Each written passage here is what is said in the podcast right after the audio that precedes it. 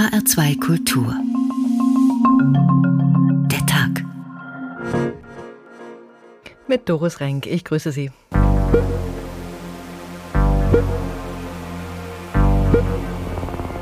Die Autorin ist in keinem der Gespräche, die wir hatten, in keiner Abnahme dem Eindruck entgegengetreten, dass das, was wir dort sehen, echt ist. Ich kann mir auf jeden Fall nicht vorwerfen, eine Realität verfälscht zu haben, weil diese Realität, die ich in dem Film geschaffen habe, ist eine viel authentische Realität, als dass ich sie mit einem Direct Cinema hätte herstellen können. Seine Reportagen preisgekrönt. Detailreich, nah dran, zu schön, um wahr zu sein. Relotius hatte über Jahre hinweg Interviews und Reportageszenen teils erfunden. Wenn eben etwas Dokumentarfilme heißt, erwarten die Zuschauer und übrigens auch die Macher, dass das ein recherchierter, überprüfbarer, wahrer Dokumentarfilm ist und kein Kunstfilm. Tatsächlich ist das so alt wie der Dokumentarfilm selbst, würde ich sagen, dass man mit Inszenierungen umgeht. Diese Grundidee, es sei überhaupt möglich, die Wirklichkeit so abzubilden, wie sie ist, völlig uninszeniert, die ist einfach mal immer schon falsch gewesen.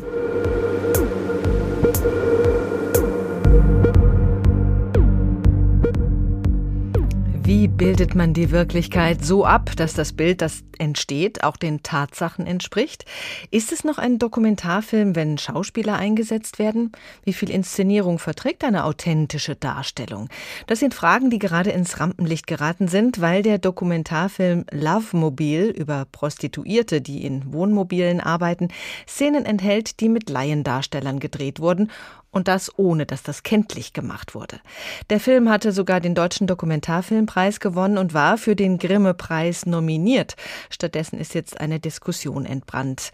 Es geht da um die Wahrhaftigkeit der Darstellung in Film, Kunst und Medien. Wird das Authentische der vermeintlich besseren Story geopfert? Bringt das gut gemachte Fake mehr Quote als die Wahrheit?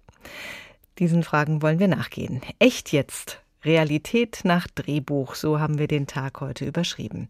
Die Filmemacherin Elke Lehrenkraus hat sich gerade in einem großen Zeitungsinterview zu entschuldigen versucht, vor allem vor den Zuschauern von Lovemobil. Christian Berndt berichtet, warum das nötig geworden war. I want to get out. Rita will aufhören. Sie arbeitet als Prostituierte im Wohnmobil an einer Bundesstraße und kann nicht mehr. Aber was soll sie als Flüchtling aus Nigeria sonst machen? Dieses reale Schicksal zeigt vermeintlich der deutsche Dokumentarfilm Lovemobil. Er lief auf einer Reihe Festivals und wurde als authentischer Einblick in den Alltag ausgebeuteter Frauen gefeiert. Das Problem?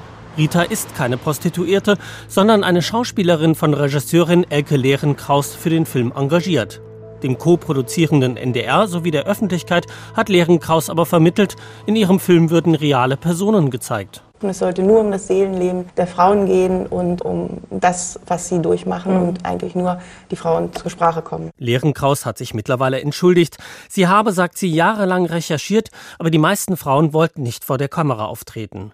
Dem NDR habe sie nicht gewagt zu sagen, dass sie sich in ihrer Not entschied, auch mit Darstellerinnen zu arbeiten. Aber die Geschichten im Film folgten realen Erlebnissen. Ich kann mir auf jeden Fall nicht vorwerfen, eine Realität verfälscht zu haben. Weil diese Realität, die ich in dem Film geschaffen habe, ist eine viel authentische Realität, als dass ich sie mit einem Direct Cinema hätte herstellen können. So die Regisseurin in der Reportage der Steuerung F-Redaktion des NDR, die den Fall aufgedeckt hat. Seitdem haben sich Debatten entsponnen, unter anderem um die Frage, wie realistisch ein Dokumentarfilm überhaupt sein kann. Der österreichische Filmemacher Erwin Wagenhofer, der mit globalisierungskritischen Dokumentarfilmen wie Let's Make Money internationales Renommee erlangt hat, sagt, entscheidend sei nicht, ob die Prostituierten echt sind wenn Sie einen Bauern haben wollen, der wirklich der Bauer ist, weil Sie glauben, das sei dann authentisch, dann ist besser, Sie nehmen einen Bauern. Aber wenn Sie die Geschichte aber viel besser erzählen können, indem der Jack Nicholson einen Bauern spielt, dann ist vielleicht die andere Methode besser. Nicht, ob die Wirklichkeit als Spielfilm oder Dokumentarfilm gezeigt werde, sei entscheidend, sondern was die Filmemacherin erzählen will. Die Filmemacherinnen und Filmemacher erzählen ja von sich durch ihre Augen, durch ihre Ohren bekommt man das zu hören, was man zu hören bekommt. Deshalb sehe man in einem Dokumentarfilm immer nur die Vorstellung des Regisseurs von Wirklichkeit. Trotzdem würde er selbst, sagt Wagenhofer, deutlich machen, ob er mit Schauspielerinnen oder Laien arbeitet. Und das führt zum anderen Teil der Debatte, warum die Regisseurin den Sender getäuscht hat. Lehrenkraus rechtfertigt sich in einem schriftlichen Interview auch damit, dass der zuständige NDR-Redakteur Timo Großpietsch kaum ansprechbar gewesen sei. Er war eben für wichtige, grundlegende Fragen zeitlich nie greifbar, weil immer alles schnell gehen muss.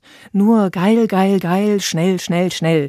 Ich hatte das Gefühl, ich musste die ganze Zeit nur liefern, ohne jemals Probleme oder Schwierigkeiten ansprechen zu können. Das sieht Großpietsch anders. Ich habe mit Elke wirklich vier oder fünf Jahre in einem sehr engen Vertrauensverhältnis zusammengearbeitet und ich persönlich bin wirklich enttäuscht. Er hätte kein Problem damit gehabt, sagt er in einem Radiointerview, wenn die Protagonistinnen von Schauspielerinnen dargestellt worden wären. Gleichzeitig sagt er aber auch, ich glaube aber bis heute, dass es möglich ist, dass man so einen Film mit echten Menschen drehen kann. Der Redakteur sagt, Lehrenkraus habe ihr gesagt, sie solle das Material, das sie über zwei Jahre mit einer älteren Prostituierten gedreht hat, aus dem Film schneiden, es sei nicht spannend genug.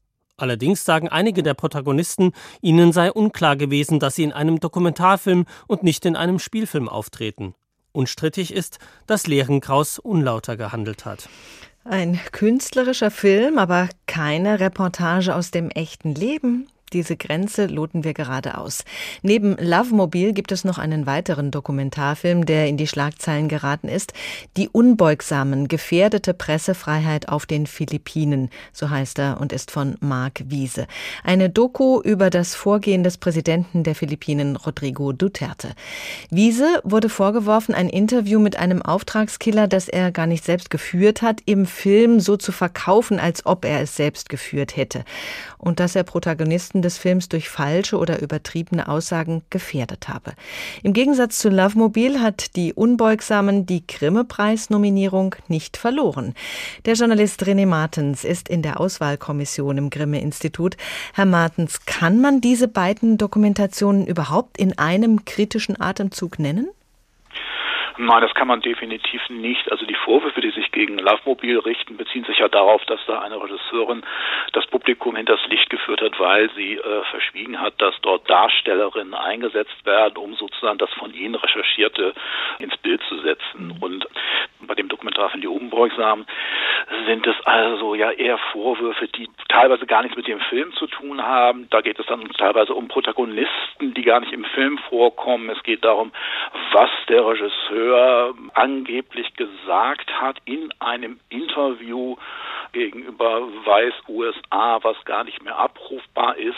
Insofern ähm, kann man die Vorwürfe, die sich gegen die Unbeugsamen richten, damit überhaupt nicht vergleichen. Hm, bei den Unbeugsamen, äh, bei Dokumentarfilmer Marc Wiese, sagt man, da ging es um ein Interview, vor allem bei dem seine Stimme zu hören ist, auch weil der Produzent das so gewollt habe, äh, dass er aber gar nicht selbst geführt hat. Und trotzdem sei das ein transparentes Vorgehen gewesen, sagt er. Der SWR sei auch informiert gewesen. Was ist mit dem Zuschauer? Ja, ist ja so, dass in dem Film Die Unbeugsamen, das gibt da ja gar keinen Interviewer zu sehen. Also das heißt, äh, man hört immer nur einen Interviewer und es ist natürlich bei der Übersetzung von Interviews, die sozusagen in einer anderen Sprache als der deutschen geführt werden, wenn es dann ein deutsches Overvoicing gibt, ist sogar in den meisten Fällen der Fall, dass sozusagen die Stimme, die das quasi nachspricht, was der Interviewer gesprochen hat, ähm, eben nicht der Interviewer ist. Und oft ist das natürlich ein Sprecher. In diesem Fall ist der Sprecher zwar der Autor des Films, aber da man ja niemanden sieht auch, wird dieser Eindruck eigentlich nicht erweckt. Das heißt, es ist ein völlig normaler Prozess. Hm, da würden Sie also sagen, da ist man jetzt weit übers Ziel hinausgeschossen, das höre ich so raus, das in einem Atemzug zu nennen. Richtig, also ich finde, dass diese Vorwürfe, die jetzt gegen die, den Film Die Unbeugsame vorgebracht werden, also doch sehr, sehr dünn sind und teilweise ja gar nichts mit dem Film zu tun haben und sich dann sozusagen auch auf das vermeintliche Fehlverhalten des Regisseurs beziehen. Und also in diesem zweiten Zeittext, der jetzt am Donnerstag erschienen ist, geht es ja eigentlich gar nicht mehr um den Film. Also in, in dem zweiten Beitrag werden also noch ganz andere Nebenkriegsschauplätze ja halt auch aufgemacht. Mhm. Für die Vorauswahl für den Grimme-Preis, da bekommen Sie einiges zu sehen. Was ist denn für Sie das Wesentliche bei einer Dokumentation? Wann ist es Grimme-Preis würdig? Also in der Kommission sind wir ja erstmal ähm, in einer anderen Position, dass wir äh, sozusagen erstmal nur die, in Anführungsstrichen die Filme auswählen. Diese Kommission beschäftigt sich ja mit den unterschiedlichsten Formaten, also mit, sowohl mit Dokumentarfilmen als auch mit Dokumentationen und es werden ja auch journalistische Leistungen äh, prämiert, wo es um noch sehr viel kürzere Formate geht. Und da gibt es natürlich dann jeweils sehr, sehr unterschiedliche Kriterien. Bei einer 45-minütigen Dokumentation zum Beispiel, da gibt es ja, anders als beim Dokumentarfilm, schon bestimmte Formatregeln, man kann auch sagen Strickmuster, an die sich ein Autor oder eine Autorin auch halten muss. Und da in dem Fall weiß man das dann immer dann zu würdigen, wenn sozusagen jenseits eines eines interessanten und gut recherchierten Themas würdigt es die Kommission dann, wenn, wenn, wenn es Autoren schaffen, sich vielleicht von diesen Formatzwängen so ein bisschen zu befreien und damit kreativ umzugehen. Es ist bei Dokumentationen zum Beispiel wichtig, dass die Sprache nicht allzu äh, klischeehaft ist. Äh, also was natürlich oft vorkommt zum Beispiel, äh, ist zum Beispiel so ein Schlagwort, da sind die Bilder zugetextet. Ja, also das mhm. heißt, wenn man also meint, man muss jetzt ganz viel noch sagen, man muss jetzt möglicherweise noch den Experten oder den Zeitzeugen, der jetzt gleich was sagt, muss man nochmal wiederholen, was er gesagt oder man muss halt sagen, was der möglicherweise gleich sagen wird.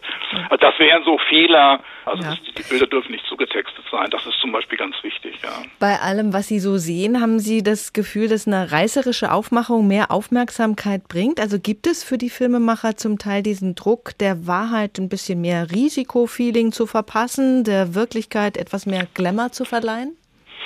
Also das ist ja eher etwas, was was uns natürlich eher abschreckt. Also wenn man sozusagen halt versucht, ein Thema größer zu machen, als es ist, speziell also auch mit einer sozusagen sensationsheischenden Sprache oder auch mit ähm, sozusagen einer bombastischen Musik. Also Musik ist natürlich ein ganz, ganz entscheidendes Thema, ein Kriterium auch dafür, ob ein Film überhaupt nominierungswürdig ist. Also wenn der sozusagen durch eine übergeigte Musik im vielleicht sogar wortwörtlichen oder auch nur übertragenen Sinne äh, schon einsteigt bei bestimmten Themen und ein Thema hochjatzt, dann äh, hat so ein Film natürlich ganz schlechte Karten. Also insofern kommt das bei uns natürlich sozusagen, die jetzt nach Qualitätskriterien beurteilen, etwas beurteilen, beurteilen, überhaupt nicht gut an, wenn ein Film etwas versucht vorzugeben oder ein Thema auf eine Weise beschreibt, die es eigentlich gar nicht hergibt. Das muss man natürlich auch erkennen. René Martens, Journalist und Vorsitzender der Auswahlkommission im Grimme-Institut. Vielen Dank. Was will man erzählen? Das ist wichtig. Fiktion und Wirklichkeit, das ist oft nicht leicht auseinanderzuhalten. Manchmal ist das sogar genau die Geschichte. Der junge Bastian findet in einem Antiquariat ein Buch mit dem Titel Die unendliche Geschichte. Er nimmt es heimlich mit auf den Speicher seiner Schule und beginnt zu lesen.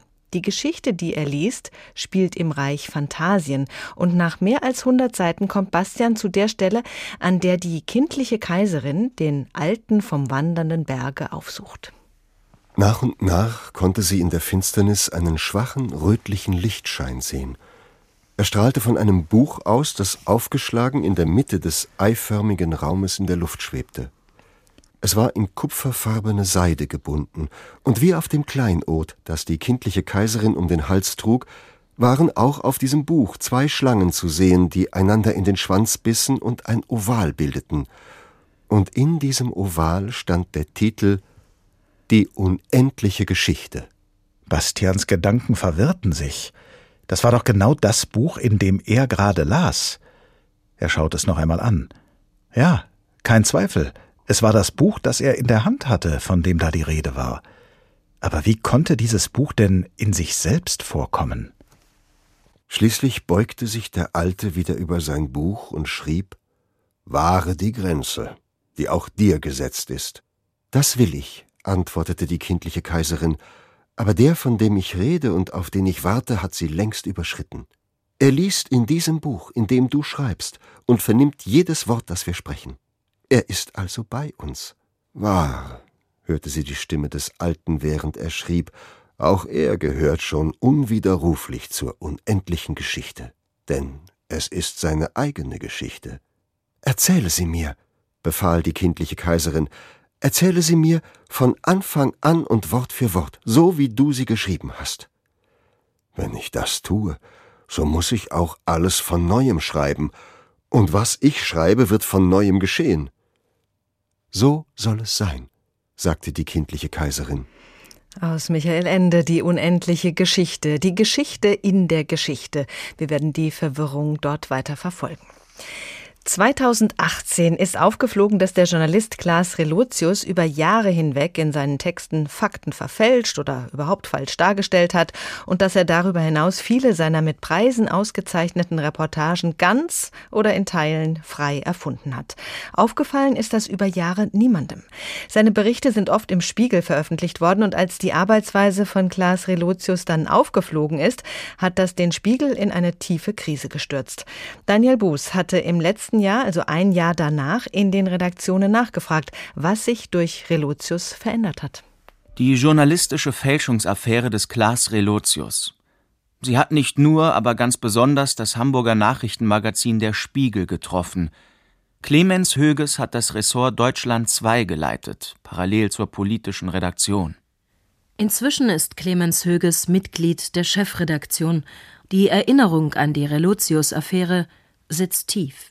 Wir haben uns immer sehr viel darauf zugute gehalten, dass bei uns alles stimmen muss. Entsprechend groß war der Schock. Der Spiegel hat all das mit großer Energie aufgearbeitet, investigativ recherchiert im eigenen Haus. Er hat das einst isolierte Gesellschaftsressort aufgebrochen, in dem nur ein einziger Faktenchecker für Relotius zuständig war, die ganze Zeit. Ein struktureller Fehler, der sich bitter gerecht hat. Clemens Höges sagt, künftig werde es noch wichtiger sein, harte Belege vorzulegen. Höges macht aber auch klar, gerade bei Recherchen im Ausland bleibe ein Risiko. Und Relotius hatte vor allem im Ausland recherchiert. Immer wieder in den USA, aber auch in Krisenregionen. Ausgezeichnet war etwa die Geschichte eines Geflüchteten aus Syrien oder auch das Porträt Löwenjungen, Zwei Brüder, die der sogenannte Islamische Staat als Selbstmordattentäter nach Kirkuk geschickt haben soll. Oder auch eine Reportage von selbsternannten Grenzschützern in den USA. Der Spiegel stellte fest, Relotius hatte offenbar immer wieder Details, aber auch einige Protagonisten erfunden. Oder er schrieb sie andernorts ab. Selfies mit Gesprächspartnern sind natürlich hilfreich, um zu dokumentieren, hey, ich war da und es gibt da diesen Menschen. Äh, die Wirkung ist eingeschränkt. Es gibt wenige Leute, die mehr Fotos gemacht haben als Klaas Relotius. Nur waren die Personen, von denen er behauptete, es seien die auf den Fotos, die waren nicht echt, die gab es nicht. Das waren ganz andere Leute teilweise. Und selbst wenn ein Redakteur oder Dokumentar einem vermeintlichen Protagonisten hinterher telefoniere, könne ein bezahlter Lügner am anderen Ende der Verbindung sitzen, mahnt Höges. Im Zuge ihrer Aufarbeitung veröffentlichte die installierte Kommission eine E-Mail. Aus ihr geht hervor, wie die Redaktion bei Relotius eine Reportage aus den USA bestellt hat und gleichzeitig die gewünschte Dramaturgie minutiös vorgab. Das sei allerdings kein spiegelweiter Standard gewesen, heißt es, sowohl von der Kommission als auch von Spiegelreporter Moreno und der Chefredaktion des Spiegel. Dennoch will der Spiegel mit seinen neuen Standards auch klarmachen, Recherchen sind ergebnisoffen. Die Affäre hat viel verändert im Journalismus. In den Redaktionen ist das Misstrauen untereinander gewachsen. Gleichzeitig wurde die Qualitätssicherung verbessert. Wahrheit und Fiktion im Falle Relotius ist lange gar nicht bemerkt worden, dass es da keine Grenze mehr gab in seinen Artikeln.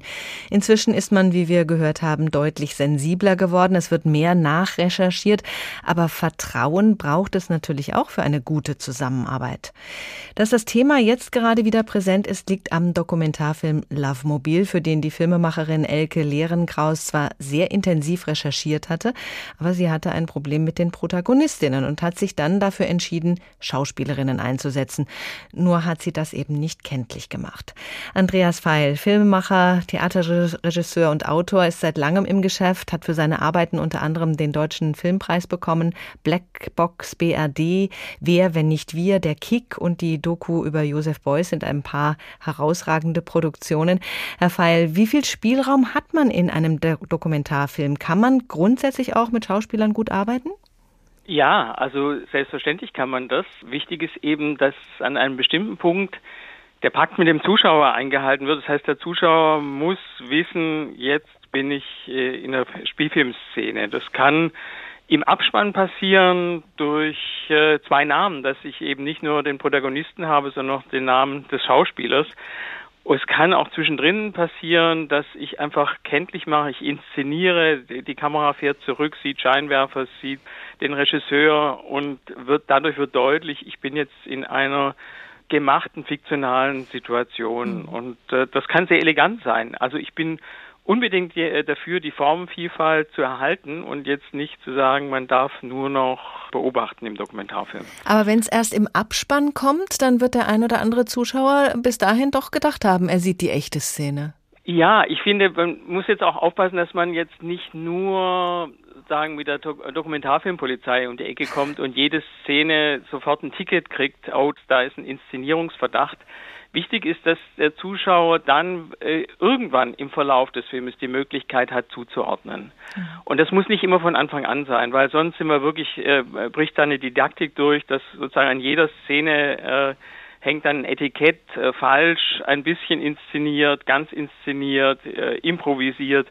Also da landen wir wirklich im, im, Nirvana der Kontrolle und auch letztendlich der Einschränkung äh, von kreativer Freiheit. Aber insgesamt finde ich es absolut wichtig im Sinne dieses äh, Vertrauenspaktes mit dem Zuschauer und auch äh, des Vertrauenspaktes mit dem Protagonisten, weil der muss ja letztendlich auch am Ende wissen, bin ich jetzt hier geschützt durch eine Rolle mhm. äh, oder setze ich mich hier eins zu eins aus? Das war ja gerade das Problem bei Lovemobil, äh, dass da jemand als Zuhälter dargestellt wurde, der inzwischen aber ein Hausmeister war und gar nichts wusste, mhm. dass er hier eins zu eins wieder als Zuhälter ohne den Schutz der Rolle dargestellt wurde. Und in seinem Umfeld dann eben auch so wahrgenommen wurde. Aber wenn man mal die reine Lehre betrachtet, macht das nicht die Dokumentation aus, dass man Menschen in ihrem normalen Umfeld sieht und eben keine Schauspieler?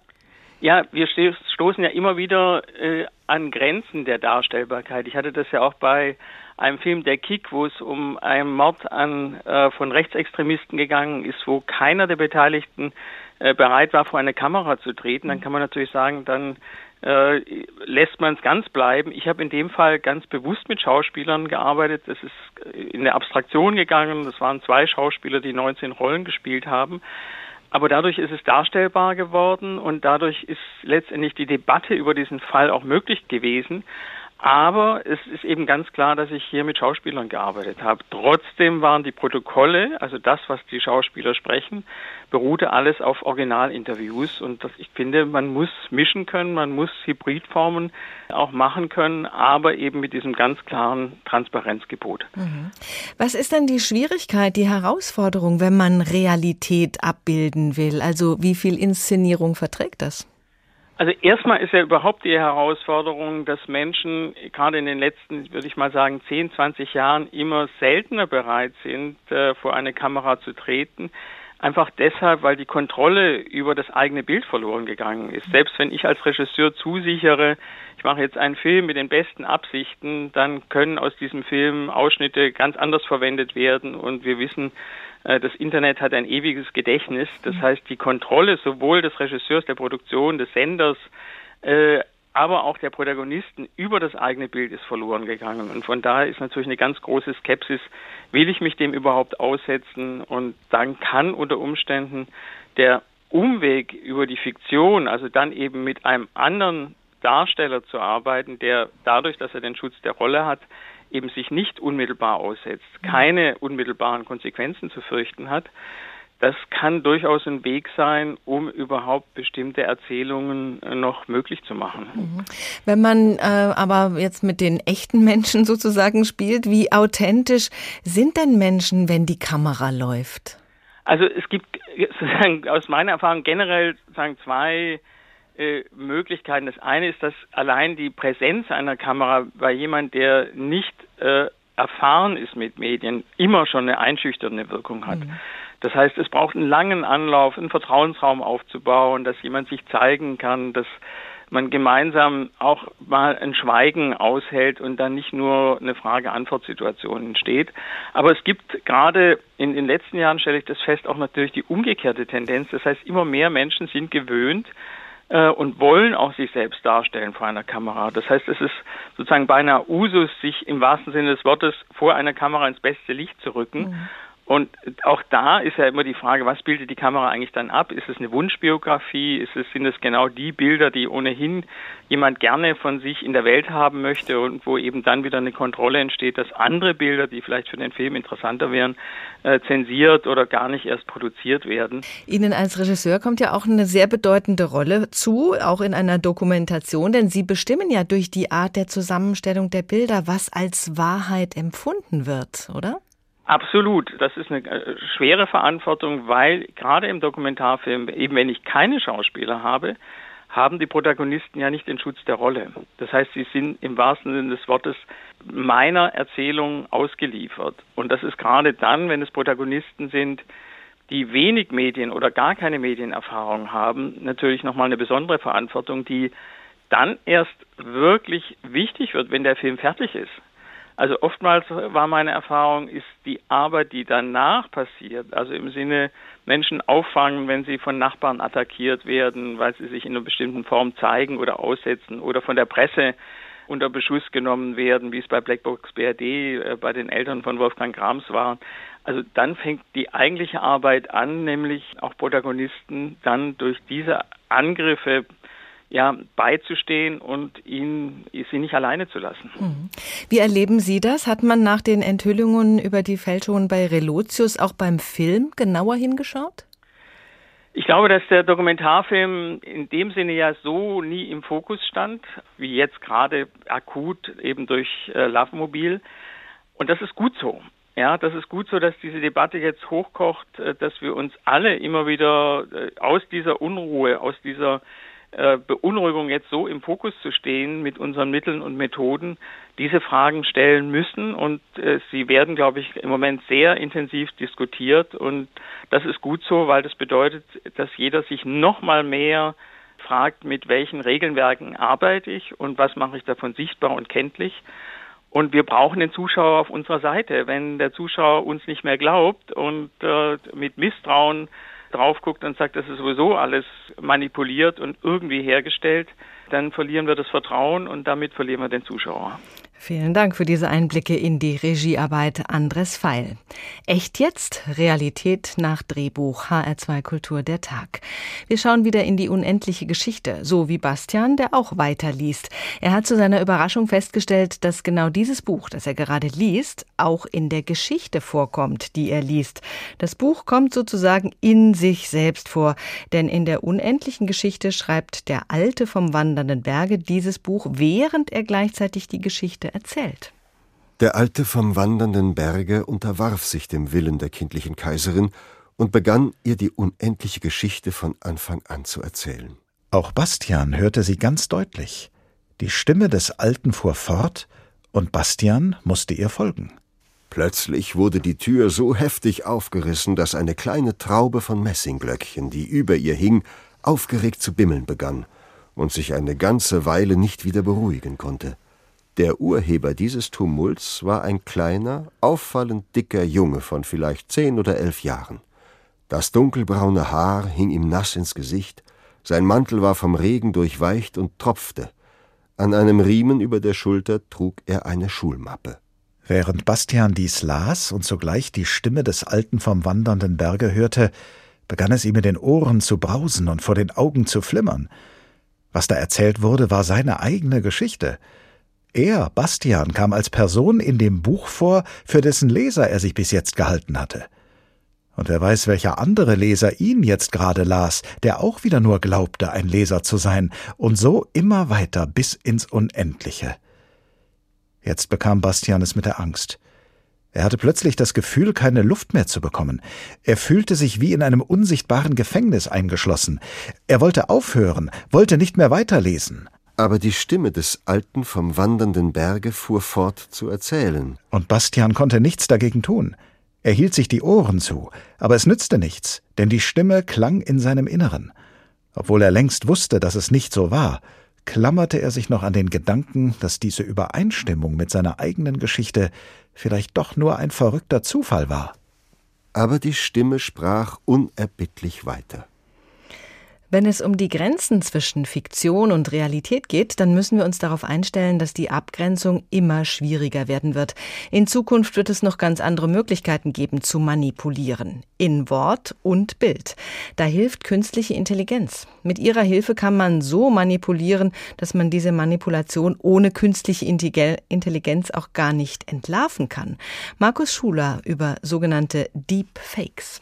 Für Hao Li waren Fake-Videos bislang eher Unterhaltung. Mit seiner App Pinscreen kann man Stimmen, Gesichter und Körper prominenter miteinander kombinieren und so ganz neue Persönlichkeiten, Avatare schaffen, die einem irgendwie bekannt vorkommen. Im Fernsehsender PBS erklärt er, Of course it can be used for something Natürlich kann man damit auch schlimme Sachen anstellen, aber ich habe die App nie zu diesem Zweck gemacht. Sie sollte unterhalten. Ein Spaßwerkzeug für die Lifestyle- oder die Modewelt. Die Fake-Videos sind vor etwa zehn Jahren zuerst auf den einschlägigen Videoporno-Plattformen aufgetaucht. Da wurden die Köpfe von Hollywood-Stars wie Jennifer Lawrence, Emma Watson oder Scarlett Johansson auf die Körper von Pornodarstellerinnen montiert. Diese Fake-Videos waren ziemlich leicht zu entlarven. Mit Hilfe von mehr Rechenpower und KI, künstlicher Intelligenz, werden die gefälschten Videoinhalte aber immer besser. So gut, dass sie kaum mehr von echten Videos zu unterscheiden sind. Das Spaßvideo mit Mark Zuckerberg, verfasst von zwei Künstlern, ist inhaltlich witzig und sehr gut gemacht. Spectre showed me that whoever controls the data dass es sogar nicht einmal künstliche Intelligenz braucht, um jemanden öffentlich bloßzustellen, zeigt ein Video über Nancy Pelosi, eine der wichtigsten Vertreterinnen der Demokratischen Partei in den USA und Sprecherin des Repräsentantenhauses. So it's really sad. And here's the thing. We want to give this president the opportunity to do something historic. Hier wurde einfach nur das Video verlangsamt und schon hört es sich an, als ob die Oppositionspolitikerin betrunken wäre. Sogar Donald Trump hat das Video via Twitter weiterverteilt.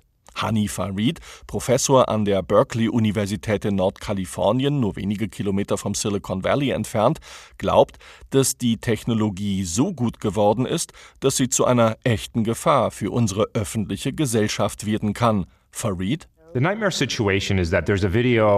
ein Albtraum wäre es, wenn zum Beispiel Präsident Trump via Twitter sagen würde, er habe soeben Raketen gegen Nordkorea starten lassen. Dazu müsste nur sein Twitter-Konto gehackt werden und der Tweet würde sich viral weiterverbreiten. Innerhalb von 30 Sekunden hätten wir einen Atomkrieg. Halte ich das für wahrscheinlich? Nein. Es ist aber auch nicht vollkommen auszuschließen und genau das sollte uns echt Angst einjagen. Und das bringt uns zu der Frage, welche Verantwortung tragen die Multiplikatoren dieser Videos? Hier geht es vor allem um Facebook und Instagram, die beide zum selben Konzern gehören, und es geht um die Google-Tochter YouTube. Im Falle des Pelosi-Videos hat YouTube schnell reagiert und gelöscht. Facebook hat es nicht gemacht. Es markierte das Video als Fälschung, ebenso wie das ihres Gründers Zuckerberg. Berkeley-Professor Farid meint dazu, die Plattformen sind mit diesen Inhalten bislang sehr großzügig umgegangen, also mit verletzenden Inhalten, mit Falschinformationen, Wahlbetrug, nicht einvernehmlicher Pornografie. Die Liste ließe sich beliebig fortsetzen. Und der Grund ist einfach, die Inhalte werden geklickt und das ist gut fürs Geschäft. Deepfakes, da kommt was auf uns zu. Was als Spaß begann, kann schwerwiegende Folgen haben. Echt jetzt? Realität nach Drehbuch HR2 Kultur der Tag. Der Wiener Philosoph und Literaturwissenschaftler Gerald Krieghofer hat sich auf eine sehr spezielle Wahrheitssuche begeben. Er spürt Falschzitate auf, sogenannte Kuckuckszitate, Sprüche, die Menschen in den Mund gelegt wurden, die sie aber nie gesagt haben. Hallo, Herr Krieghofer. Hallo, hallo.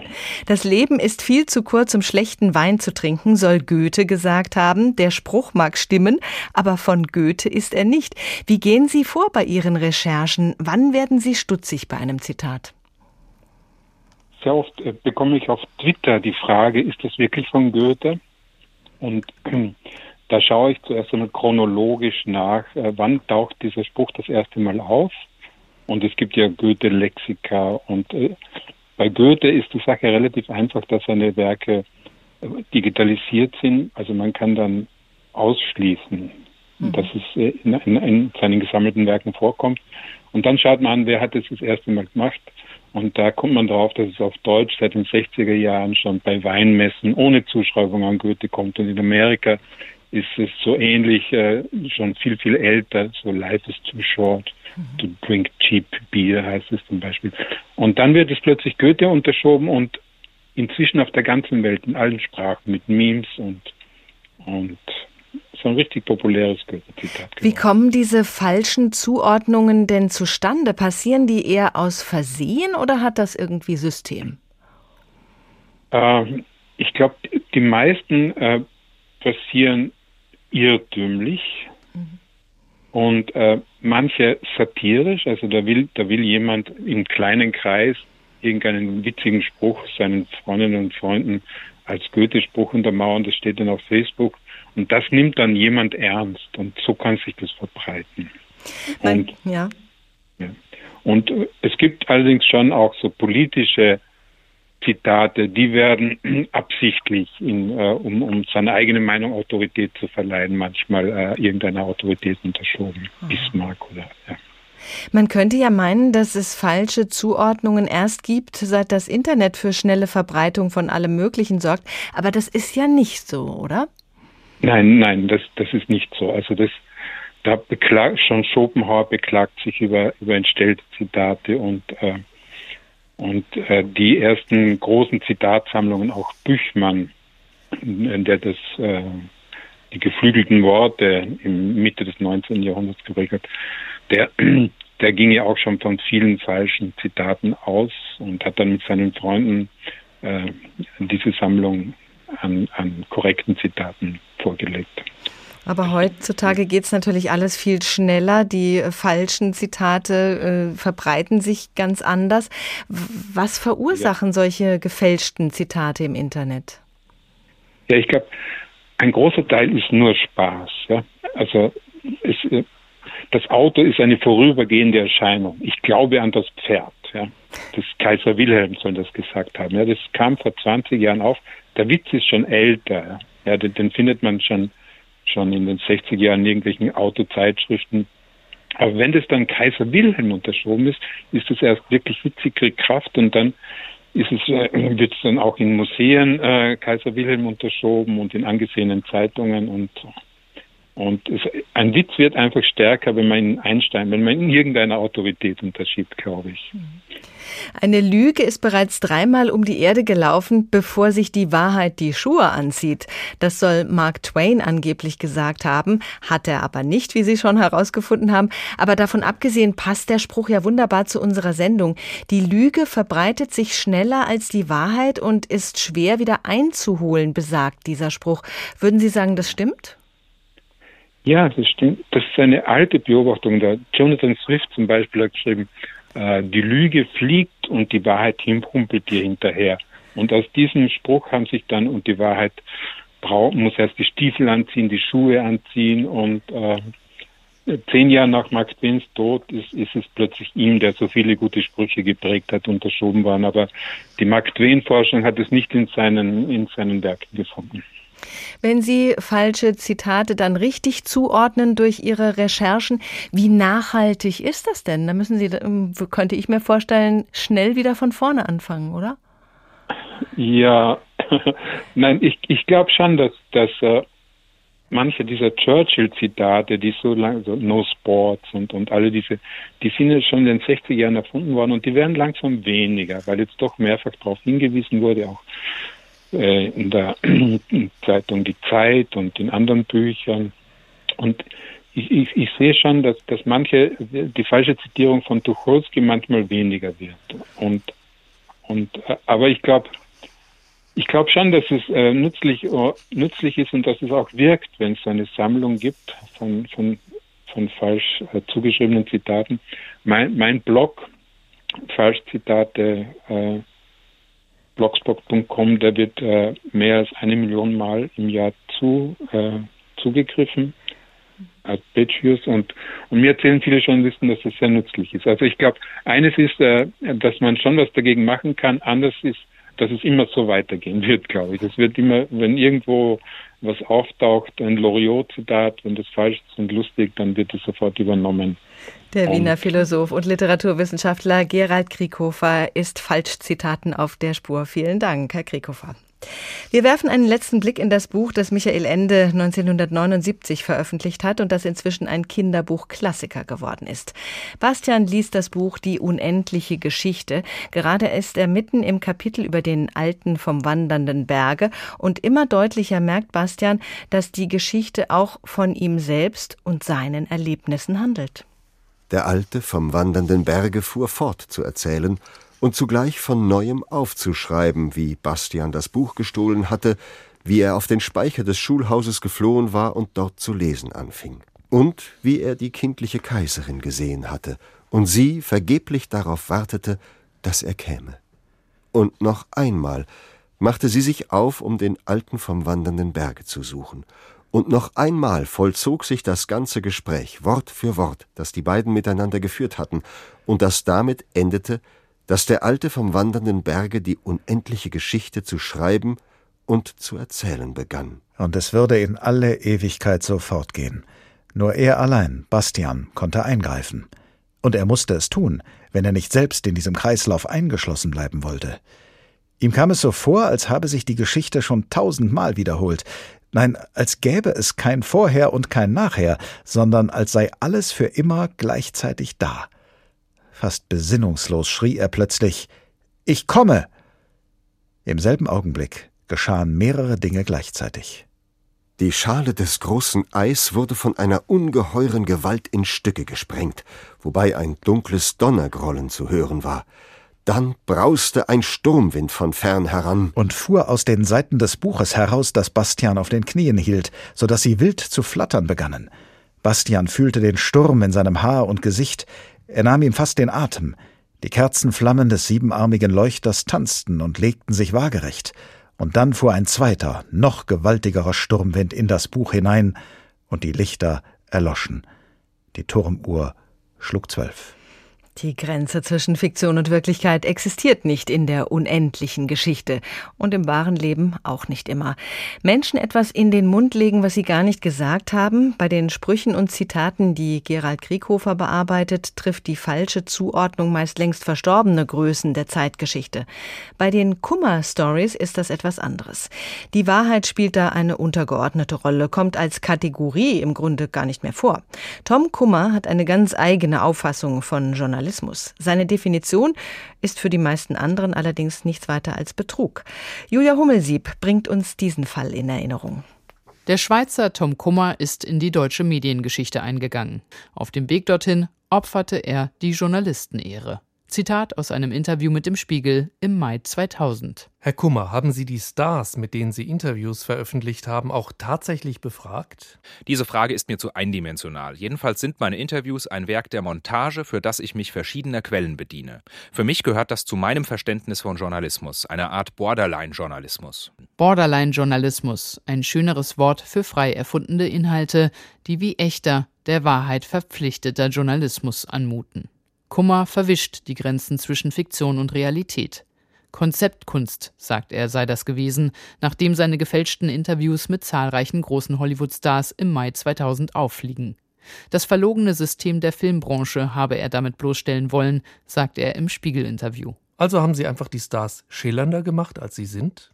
Was ein Star unter PR-Kontrolle sagt, beleidigt den klugen Menschen. Ich wollte etwas anderes machen als all jene, die sich damit abgefunden haben, PR-Journalismus zu betreiben. Knapp 60 Star-Interviews sind in den Jahren zwischen 1993 und 2000 erschienen, in nahezu allen großen deutschsprachigen Medien, vor allem im SZ-Magazin und im Magazin des Züricher Tagesanzeigers. Sie alle haben intimste Einblicke in die Köpfe der angeblich interviewten Hollywood-Größen gegeben, wie etwa Courtney Love, Brad Pitt oder Johnny Depp. Miklos Gimisch, damals stellvertretender Chefredakteur des Magazins des Züricher Tagesanzeigers, hat keinen Verdacht geschöpft. Als er von den Fälschungen erfuhr, war er schlicht enttäuscht. Enttäuschung, dass man hereingelegt worden ist, dass man sich auf jemanden nicht verlassen konnte, dass äh, man betrogen worden ist. Heraus kommt es im Februar 1999. Kummer hatte ein Interview mit der damals 20 Jahre alten Hollywood-Schauspielerin Christina Ritchie erfunden. Sie gilt als äußerst verschlossen. In Kummers Interview war sie allerdings überraschend offen. Christian Kämmerling, damals einer der beiden Chefredakteure des SZ-Magazins, verlangte einen Audiomitschnitt des Interviews. Vergeblich. Denn Kummer hatte niemals einen Interviewtermin mit Ritchie. Als Folge bestreiten auch PR-Agenten weiterer Stars, dass Kummer jemals mit ihnen gesprochen habe. Sind Sie der Ansicht, auch die Chefredaktionen hätten wissen müssen, dass es sich bei Ihren Interviews um Montagen handelt? In meinem Roman Good Morning Los Angeles kann jeder nachlesen, was ich für einen Begriff von Wirklichkeit habe. Ich gehe davon aus, dass die Leute wissen, was sie tun, wenn sie mit mir in Kontakt treten. Meine Arbeit hat süchtig gemacht. Die Leute wollten immer mehr Stoffe von mir haben. Das SZ-Magazin und das Magazin des Züricher Tagesanzeigers trennen sich von Kummer, damals Mitte 30. Als dann im Mai 2000 allen klar wird, was Kummer alles erstunken und erlogen hat und dennoch fraglos abgedruckt wurde, müssen die verantwortlichen Chefredakteure des SZ-Magazins gehen. Auch Kummer räumt das Feld. Drei Jahre später aber startet er einen neuen journalistischen Anlauf. Der Berliner Zeitung verkauft er eine Reportage als neu, die vorher bereits mehrfach veröffentlicht war. Das Blatt kündigt die Zusammenarbeit im Februar 2005 auf. Doch Kummer veröffentlicht weiter. 2016 fliegt aber auf, Kummer kopiert, schreibt ab, übernimmt immer wieder Originalsätze von Journalistenkollegen oder auch Wikipedia. Es heißt, Kummer bezeichne diese Art des Schreibens als Sampling, bei dem er gutes Material unverändert in einen neuen Kontext setze, damit sein eigener Tom Kummer Sound entstehe, seine ganz eigene Erzähltechnik. Sampling und Borderline-Journalismus. Was ist Realität, was ist Fiktion? Verwischte Grenzen, die wären als Kunstform ja sogar okay, wenn es sofort ersichtlich wäre, dass authentisches Material, wirklich gemachte Aussagen nur eine der angebotenen Möglichkeiten sind. Aber auch in diesem Fall, und da schließt sich eben der Kreis zum Film Love Mobile, es wird für den Zuschauer und den Leser eben nicht klar, wie gearbeitet wurde, auch nicht im Abspann. Thomas Palzer ist Autor, Schriftsteller, Philosoph und Regisseur. Herr Palzer, es ist ja eine menschliche Fähigkeit, die uns vom Tier unterscheidet, dass wir uns Geschichten ausdenken können. Man kann ja sagen, wir Menschen sind süchtig nach Geschichten. Welche Rolle spielt es für uns, ob sie frei erfunden sind oder sich an einer wahren Begebenheit orientieren? Ähm, es geht schon damit los, dass wir in einer Zeit leben, sozusagen, die auf das Faktische versessen ist. Ja, Fakten, Fakten, Fakten hieß vor ein paar Jahren der Untertitel einer, eines Magazins, Nachrichtenmagazins. Und diese Faktensucht äh, korrespondiert mit einer äh, Zeit der imaginativen Not. Mhm. Ähm, das ist interessant, weil das Erfundene gilt sozusagen als bloß erfunden. Dabei äh, stimmt das aber insofern nicht. Sozusagen das Erfundene trägt nämlich dazu bei, ähm, an der Ontokonese des Wirklichen. Ja? Die Erfindung und das Wirkliche, sozusagen, die, die Erfindung hat Anteil am Wirklichen. Imaginative Not, das heißt, wir machen es zu Unrecht klein, dass das, das was erfunden ist. Genau, wir machen das zu Unrecht klein, weil wir so also denken wir an den Fall, äh, an das Bild von Corbin vor ein paar Jahren, wo ein französischer Journalist herausgefunden, Sie, Sie kennen das, das ähm, Ursprung der Welt. Ja, man mhm. blickt, der Zuschauer blickt in die geöffneten Schenkel einer Frau. Und äh, ein französischer Schriftsteller hat vor ein paar Jahren sozusagen herausgefunden, wer die Vorlage für dieses Bild gegeben hat. Was ist aber jetzt damit gewonnen? Gar nichts. Ja, das Bild, da geht es um was ganz anderes, nämlich um etwas Imaginatives, nicht darum, wer jetzt nun das, die, die, das faktische Vorbild gewesen ist. Also Fakten bringen uns nicht immer weiter. Wenn Sie sagen, wir leben im Zeitalter der Fakten, wir leben aber auch gleichzeitig im Zeitalter der alternativen Fakten.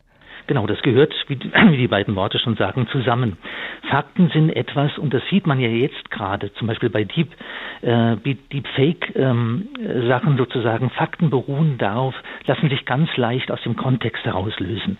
Fakten beruhen auf, auf etwas Objektiven, auf etwas Mathematischem und Logischem. Und Fakten lassen sich leicht aus dem Kontext lösen. Was ganz anderes ist die Erzählung. Ja, um es sozusagen um da ein, ein, äh, eine Opposition aufzumachen. Die Erzählung ist etwas sozusagen, was der Wahrheit viel näher kommt. Ja. Das äh, klang ja auch schon mehrfach an, äh, auch bei den äh, Erläuterungen der Filmemacher, dass es eben äh, in dieser Art, es darzustellen, äh, fast wahrhaftiger wird mit Schauspielern, als wenn man es einfach so abfilmt. und diese Frage, ob wir es gerne besonders reißerisch mögen, also ob selbst der Dokumentarfilmer versucht, noch ein bisschen mehr Brisanz reinzubringen, als die Geschichte vielleicht tatsächlich hergibt. Alltagsbeschreibungen, die können ja auch sehr langweilig sein. Genau, also das liegt natürlich an der Kommodifizierung, also daran, dass äh, Wort, der Journalismus, die Medien das Wort und das Bild zur Ware gemacht haben. Und äh, in dem Moment, wo das Ding eine Ware ist, muss man sie natürlich höchstmöglich zum höchstmöglichen Preis verkaufen. Ja, deswegen die Sensation, deswegen leben wir in einer Erregungsgesellschaft, weil es permanent darum geht, sozusagen größte mehr Aufmerksamkeit zu generieren. Und dieses Ausschmücken, etwas mehr erzählen, das ist ja auch sehr menschlich. Das ist ja menschlich, aber es trifft auch besser die Wahrheit. Nehmen wir nur die Gefährlichkeit. Ja, das ist Naturwissen. Wenn Sie einen Gegenstand wie ein Messer sehen, in der Hand eines Gegenübers, dann ist es die Imagination, die Ihnen die Gefährlichkeit dieses Gegenstands vor Augen führt. Naturwissenschaftlich ist Gefährlichkeit gar nicht darzustellen, gar nicht abbildbar. Und äh, Insofern ist die Imagination ganz wesentlich an der Herstellung von Wirklichem sozusagen beteiligt. Wir sind ja auch nicht, wir stecken ja auch nicht in einem Raumanzug äh, und betrachten die Wirklichkeit außerhalb, sondern wir sind selbst Teil der Wirklichkeit. Wir sind selbst Teil dessen, was wir mit unserer Imagination eben auch mit erschaffen. Mhm. Also in dem Moment, wo wir ein Stückchen weiterleben, äh, ist auch ein Stück Fiktion mit dabei. Ja, so kann man es sagen, genau. genau. Wir haben ja die Frage aufgeworfen, ob die Realität ein Drehbuch braucht. Wie würden Sie das sehen? Ja, die Realität hat sogar ein Drehbuch. Also gucken Sie unser Auge an. Wenn wir jetzt die Wirklichkeit wirklich, stellen wir uns vor, mit dem Hubble und gleichzeitig, äh, gleichzeitig am Elektronenmikroskop sehen würden, würden wir nichts erkennen, würden nicht mal eine Ordnung erkennen können. Unser Auge schafft schon Ordnung, indem es guckt. Unser Ohr schafft Ordnung, indem es hört. Das ist sozusagen, und das ist das, der Punkt sozusagen. Wirklichkeit ist gestaltet. Fiktion ist etwas, was die Wirklichkeit gestaltet. Ansonsten könnten wir sie gar nicht erfassen. Und wir sind ja aber auch beschränkt in diesem Erfassen. Also wenn äh, man jetzt unser Auge vergleicht mit dem mancher Insekten, dann sehen wir ja nur einen ganz kleinen Ausschnitt. Und das Insekt wiederum auch. Ja, wir, wir sehen einen kleinen äh, Ausschnitt sozusagen, oder wir sehen, ich würde nicht sagen einen kleinen, wir sehen perspektivisch, natürlich. Jedes Lebewesen, alle, wir alle sehen perspektivisch, auch die Naturwissenschaften sehen perspektivisch. Die tun immer so, als seien sie außerhalb der Wirklichkeit und könnten diese betrachten. Das stimmt ja gar nicht. Sie sind mitten in dieser Wirklichkeit drin. Was heißt das nun für unsere ähm, Wahrnehmung von Filmen, von Büchern? Also man, ich glaube, man muss einfach unterscheiden zwischen Fiktion, Fakt und Fälschung. Ja? Mhm. Fake. Der Fake ist sozusagen die, die, das gefälschte Faktum. Ja? Und äh, wenn man begreift, sozusagen, dass Dokumentarfilme rhetorisch arbeiten und Spielfilme ästhetisch arbeiten, äh, dann glaube ich, kommt man sozusagen der Frage, äh, kann man das in einem Dokumentarfilm äh, mit Schauspielern arbeiten oder nicht arbeiten, schon deutlich näher. Man begreift besser. Es geht ja bei dem Dokumentarfilm zum Beispiel, weil davon die Sendung ja ausgegangen ist, darum, im Zuschauer das Gefühl der Authentizität äh, zu erzeugen. Mhm. Es geht nicht darum, die Authentizität zu zeigen, das lässt sich ja gar nicht machen. Und Authentizität ist ja selbst eine der größten Fiktionen, die es überhaupt gibt. Mhm. Es gibt ja immer, die Authentizität zeigt, sagt irgendwie, es gibt zwischen Fakt, also zwischen, äh, Entschuldigung, zwischen Wort, Bild und Tatsache kein äh, nichts dazwischen. Aber das stimmt nicht. Dieses Paradies gab es nie.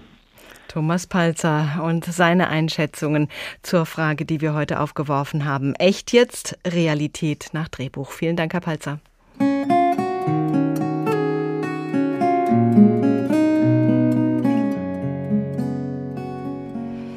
Haben die Diskussion um den Dokumentarfilm Love Mobile zum Anlass genommen, um die Grenzen zwischen Fakt, Fiktion und Fake auszuloten. Sie können diese und andere unserer Sendungen jederzeit hören. Sie finden uns als Podcast auf hr2.de und in der ARD Audiothek. Die Wiederholung heute läuft ab 21.05 Uhr in HR Info. Mein Name ist Doris Renk. Schönen Abend.